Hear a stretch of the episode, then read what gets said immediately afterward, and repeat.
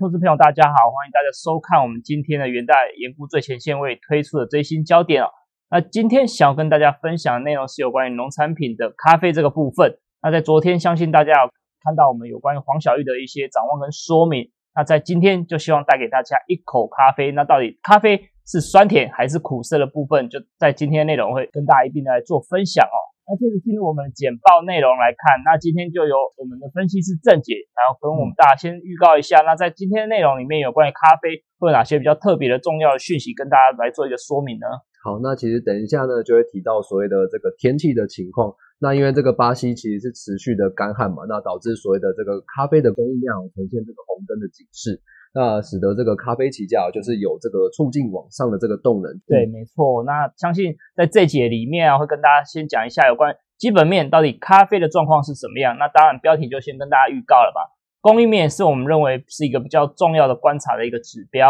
嗯，那首先我们来回顾一下这近期的一个咖啡的走势。那看起来其实从去年十月份嘛，那咖啡是一路的上扬。其实最主要是受到像是巴西的干旱影响，因为我们知道。巴西是一个很重要，也是全球最大的咖啡的产地。对，那这个部分其实也是带动咖啡期价从去年十月份一路向上的一个最重要的一个关键。那其实近期我们看到，看起来咖啡价格有一点高档回落。对，那其实这部分我相信其实是受到近期的美元反弹的一个影响。那不过后续后面我们跟大家提醒一下，有关于美元的走势啊，跟咖啡的价格的影响性，我们在稍待会跟大家一并来做一个说明哦。那大刚刚的部分就跟大家讲到说，有关于产量的前景，其实看起来是一个比较紧张跟担忧，反映到天气的因素的影响。那其实我相信，如果大家昨天有看到我们有关于黄小玉的说明的话，其实很重要的就在天气像是反声音现象的出现，其实在各国啊，全球各国有出现一些干旱的影响，那其实对于供应端带来一个很重要的一个变数哦。那另外一部分就是在第二个部分在。跟大家说明到有关经济的复苏以及疫情的影响，我们认为说对咖啡的需求是一个比较正面的一个期待。那当然在最后一部分就是讲到美元这个部分嘛，那美元到底对咖啡会有哪些影响？那后续跟大家做一个说明哦。那当然跟大家讲一下，因为这个部分啊是属于我们免费版的内容，所以基本上你今天的一个说明啊是会朝一个比较精简跟扼要的一个说明为主哦。嗯，那首先来看一下到底咖啡市场其实。中南美洲是一个很重要的咖啡主产国啦，那主要供应国其实就在哥伦比亚跟巴西的部分哦，那其实占了一个相当大的比重。那如果正解，如果我们从供应端来看的话，甚至进口端来看的话，其实是有一个很明显的不同。那要不要跟大家来做一个说明呢？好，那其实这个从这个 USDL 美国农业部，它这个根据这个近三年的这个咖啡总产量的占比来看的话，其实巴西的产量占比是最高的，它其实。就占了百分之三十七点四，那第二大就是越南的这个咖啡产量，它其实也占了百分之十七点四。那其实这两大国就是受到这个市场相当大的关注。那第三大就是所谓的哥伦比亚的部分，它只它其实也占了百分之八。那其实这三个国家加起来，其实占比真的是相当的高。所以通常这个天气有对这三个国家的影响，对于这个期价的波动来讲，其实会是最大的。那至于需求端的角度来讲，其实就是可以看到所谓的欧盟、美国的部分。那也是根据这个 USDL，它在近三年的这个咖啡的需求占比来看的话，尤，其实欧盟这二十几个国家来看的话，其实占了百分之二十七的水准。那不过美国这个部分也是算是蛮大的，而且美国就是只有一个国家而已。嗯，因为欧盟是从这个其他就是二十几个国家来聚集。那美国这个部分也占了百分之十六。那所以说，在这个需求的角度而言哦，我们会特别去关注所谓欧盟跟美国的它的经济情况。那为什么是观察经济情况？因为咖啡毕竟不是所谓的必需品，对，你必须要有赚一点钱才会去买所谓的咖啡，对，没错。那这个部分就会会聚焦在所谓欧盟跟美国它的经济的复苏的情况。对，没错。其实这个部分跟大家的一个消费习惯啊，跟生活形态还是有一点不一样的差异啊。尤其是欧美，我们知道它还是比较习惯所谓的咖啡来作为他们主要一个饮品嘛，跟我们。东方的亚洲人像是习惯用茶类，那些有一个比较大的一个不同。那当然近几年来看，我们国内的其实咖啡市场也是相当活络了。那不管是它的消费力道啊，甚至进口量，也是有一个比较明显的成长。那当然我们还是会比较留意到欧美啦，因为其实欧美它其实刚刚有提到嘛，咖啡并并不是说主要的一个民生必需品。所以当经济越好的情况之下，其实大家会有更多的钱去购买更好、去喝更好的一个咖啡。那这个部分其实也是对。咖啡价格是一个比较正面的一个带动，对。那我们先来回到供应端这个部分啊，那其实还是要看到所谓的全球咖啡出口的一个下滑。其实这个部分是要跟大家讲到有关越南，那反映到越南在去年十月份，那到底它发生了哪些事情呢？好，那其实在这个去年十月的时候，它其实遭遇所谓的这个热带气旋的影响。那当然可以从左边那张图就可以看到，它其实十月份就是直接侵略他们这个越南的咖啡的产区哦。对，那当然这个强风跟这个大雨哦，当然会对这个所谓咖啡果实带来可能会是损害。那当然让会让市场所谓对于这个咖越南的咖啡产量的前景可能就会有所的看虑。对对，那所以可以看到在右右方哦，那其实我们可以看到在这个所谓最下面这个罗布斯塔的咖啡的出口量，如果是从这个去年的十月到今年的一月来看的话，它其实是比前一年哦还要来的下滑，甚至是比前两年都还要来的低哦。因为越南其实它种植所谓最大的这个咖啡品种就是罗布斯塔嘛，所以从右方的这个罗布斯塔出口量来看的话，其实也是呈现下滑的部分。那至于这个哥伦比亚的部分，其实他们在这个中美洲其实也有受到所谓的雨量偏低的影响，所以它在去年到今年的一月的情况来讲，这个出口量其实也是呈现所谓的下滑的现象。对，没错，其实就是跟刚刚我们一开始所提到的嘛，其实农作物相当受到所谓的气候的影响，其实受到强风暴雨的情况啊，导致果实的掉落，其实也是不难想象啊。像台湾其实有一些农民受到台风的影响之下，其实他们也是希望。可以说什么？如果台风来之前，可以来做一个提早收成的一个动作。那但是如果收成不及，那恐怕这个果实就掉落嘛。那也是导致所谓的咖啡产量出现比较明显下滑，甚至出口下滑的一个动作。那另外一部分，我们认为是比较重要的，也就是在巴西这个部分啊，其实产量看起来是遭到下调。那不管从 USDA 啊，或者他们巴西的一个调查机构来看的话，看起来今年可能它的产量有机会来下降三三 percent 之多。那甚至另外一个研究机构也是预估说。它的咖啡产量应该会下调二十一 percent，那比去年同期的一个来做一个比较，那其实这个部分看起来还是一样受到天气的影响。那郑姐要不要跟大家讲一下，那巴西的部分天气是出了哪些问题呢？呃，我们之前不管是在发那个棉花，或是在农产品黄豆、小呃玉米的部分，其实都有提到，哎，这个巴西的这个产区，其实它从去年到今年一直都是呈现所谓的干旱。对，那当然少雨的情况之下，会对这个咖啡的果实带来所谓的影响的冲击。那当然，各家机构就会纷纷下调所谓今年到明年的这个巴西咖啡的产量的预估哦。嗯，那巴西又是咖啡的产量的占比又是全球最大的情况来讲的话，诶，基本上全球的咖啡产量可能就会有所的下修了。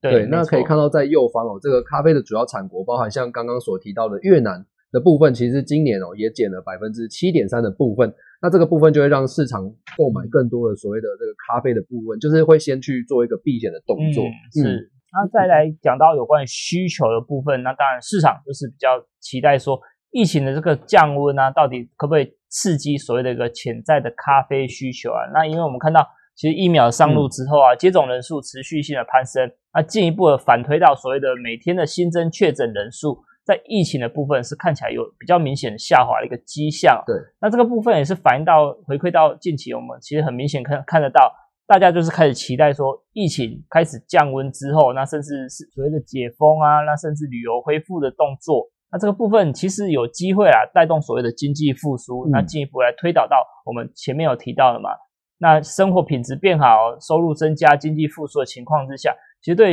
咖啡的消费，我们认为说有机会来。重新来做一个回温的动作。那在经济成长的复苏的期待，其实最主要就是我们来看一下主要的一些经济机构啊，它的一个推导跟预估来看的话，如果以 OECD 来看，我们在左边这张图跟帮大家做一个统计整理啦。那去年十月份的预估是灰色的一个柱状体，那比较深蓝色的是在今年三月份最新的一个预估值来看的话，基本上大部分的国家都有一个出现一个比较明显的上调的一个动作。那如果以全球来看的话，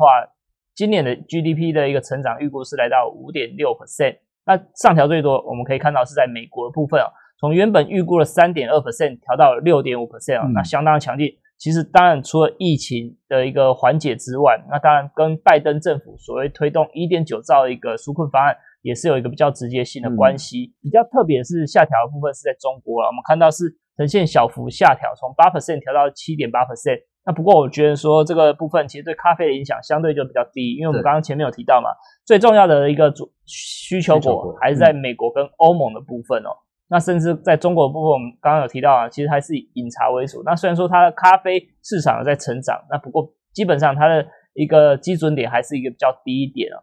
那如果我们从美国经济来看的话，那郑杰要不要跟我们讲一下？美国经济我们比较重视的一个指标可以参考，像是服务业 PMI 的一个主要原因是什么呢？好，那其实因为这个 market 服务业的 PMI 嘛，它可以代表所谓的这个服务业的这个经济的复苏的程度。对，那如果说你这个服务业的 PMI 来讲的话，如果是一直维持在所谓的这个荣枯分水岭，也就是五十之上的话，那就代表说，哎，你这个服务业的这个经济可能会。就是可能会越来越好，是那甚至是比这个所谓去年二零二零年的新冠肺炎疫情爆发的时候还要来得好。那当然市场就会去期待说，哎，今年这个美国的可能是上半年，甚至昨天有市场机构也调查说，可能在第一季季末的这个经济可能就会复苏到所谓新冠疫情发生前的这种水准。那当然市场就会去期待，哎，那。咖啡店可能就会开始持续来做一个开启，对对，那人们就是开始流动之后，这个市场的消费需求就会开始回温，是。对，那这个部分呢就会有利于所谓的整体的咖啡消费。对，嗯，那如果从库存面是这边帮大家整理一下有关 IC 的咖啡库存，其实很明显呐，从二零一九年的一个相对高点其实是持续性的下滑啦，那也是反映到整个库存压力看起来也是有比较明显减轻哦。那当然，整体来看，我们还是回到说，所谓的市场其实是乐观看待咖啡需求。所以提到所谓的欧美啊，甚至全球经济复苏的带动之下，如果以机构预估来看的话，在欧盟的部分，今年的一个咖啡需求量有渴望小幅成长零点七一 percent。那比较大的成长动能是来自于美国二点一三 percent 一个需求成长的一个幅度。那以全球的角度来看，看起来也是进一步的做一个调升哦，从原本的一点六三亿袋。然后调升到一点六五亿袋啊，那基本上在进口部分也是有一个比较明显的增温。那这个部分其实我们认为说，对咖啡的需求端是一个比较好的一个现象来做一个解读。那接着最后来跟大家谈一下有关于美元到底在近期有哪些比较重要的一个趋势跟一个判断的一个标准。那郑姐要不要跟大家说明一下呢？好，那其实美元自从这个去年新冠肺炎疫情爆发之后，那费德也是持续的降息嘛，那跟持续的印钞的这个动作，那也是使得这个美美元其实是维持这个弱势的格局。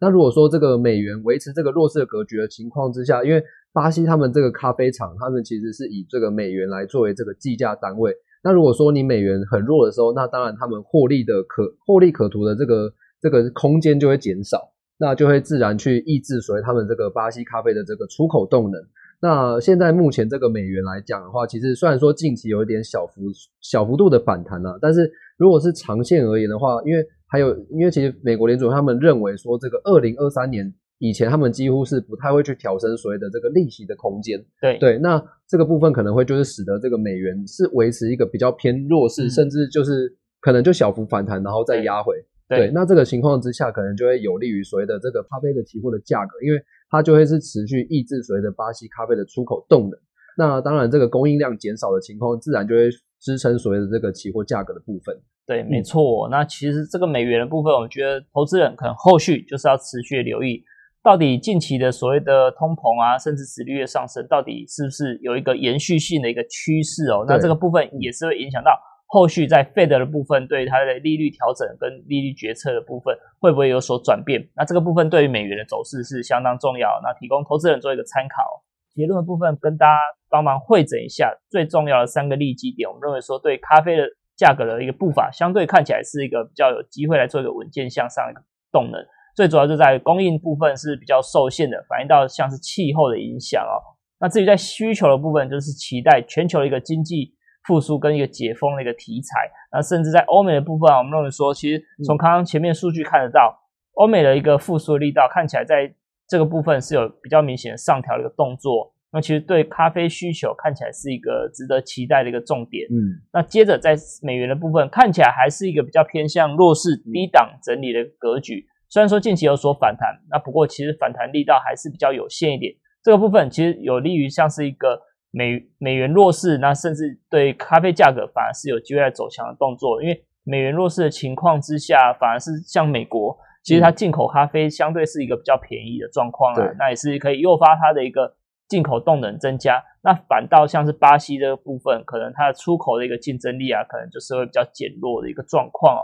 那当然。完整版的部分会跟大家提到有关像是一些管理基金进步的一些改变啊，那甚至疫情跟疫苗一个经济数据，其实有更详细的内容会在我们完整版里面来做一个说明哦。那在这个部分跟大家推广一下我们元大研估最前线的一个影音视频，有相当丰富的内容哦。那像是与分析师有约的内容，就像我们今天的追新焦点，对，那以及后后续跟大家更新更多有关于像是翠学院的一些城市语言的一个教学。那里面的音语音相当的丰富哦，那也是希望大家可以帮忙做一个按赞、订阅跟分享。那以上就是跟大家今天分享最新焦点有关于咖啡的一个展望部分哦。那祝大家操作顺利，谢谢，谢谢。